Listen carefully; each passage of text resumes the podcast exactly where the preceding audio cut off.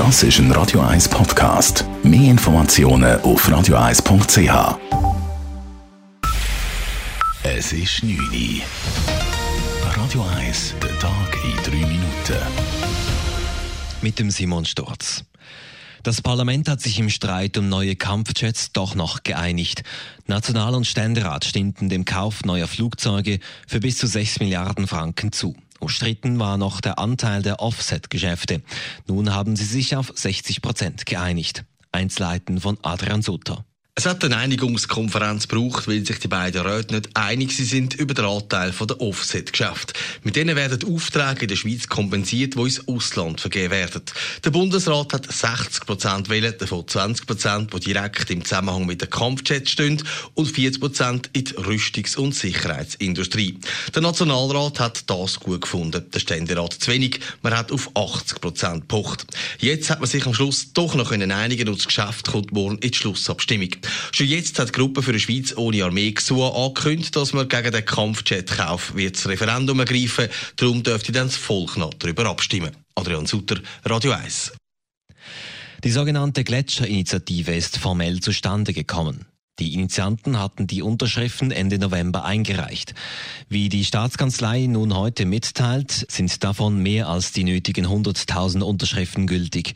Die Gletscherinitiative fordert bei den CO2-Emissionen netto null bis 2050. Außerdem will sie die Ziele des Pariser Klimaabkommens in der Verfassung verankern und die Schweiz auf Klimakurs bringen. Dem Referendum gegen den Vaterschaftsurlaub läuft die Zeit davon. Die Frist für die Unterschriftensammlung läuft noch bis zum 23. Januar. Bis dann muss das Referendumskomitee 50.000 beglaubigte Unterschriften einreichen. Bislang fehlen aber noch 18.000, also mehr als ein Drittel. Trotzdem ist Initiantin und SVP-Gemeinderätin Susan Brunner weiterhin zuversichtlich wenn mir den Leuten erklärt, um was es geht, dann, dann läuft das sehr gut mit, mit der Unterschriftensammlung. Die Leute sind bereit zu unterschreiben.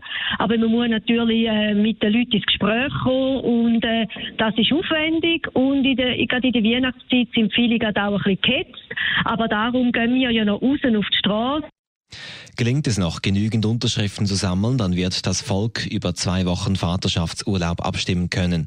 Das Parlament hatte den bundesrätlichen Vorschlag für zwei Wochen Vaterschaftsurlaub im Herbst bereits angenommen.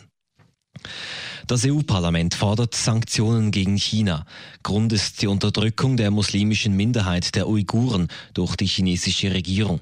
Das EU-Parlament formulierte in einer Resolution, der Europäische Rat müsse gezielt Sanktionen gegen chinesische Beamte durchführen, etwa das Einfrieren von Vermögenswerten in der EU. Im Westen Chinas müssen laut Menschenrechtsaktivisten mehrere hunderttausend Uiguren in Lagern leben. Radio 1 Wetter. Morgen ist es bewölkt und neblig und die Sonne drückt hin und wieder mal durch. Es bleibt bis am Abend trocken, dann kann es aber regnen kommen. Es gibt maximal 12 Grad.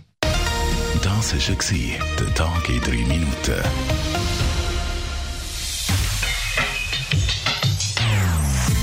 Non-Stop Music auf Radio 1.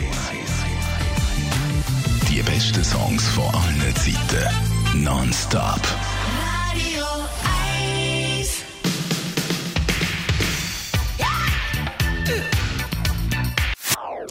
Das ist ein Radio 1 Podcast. Mehr Informationen auf radio1.ch.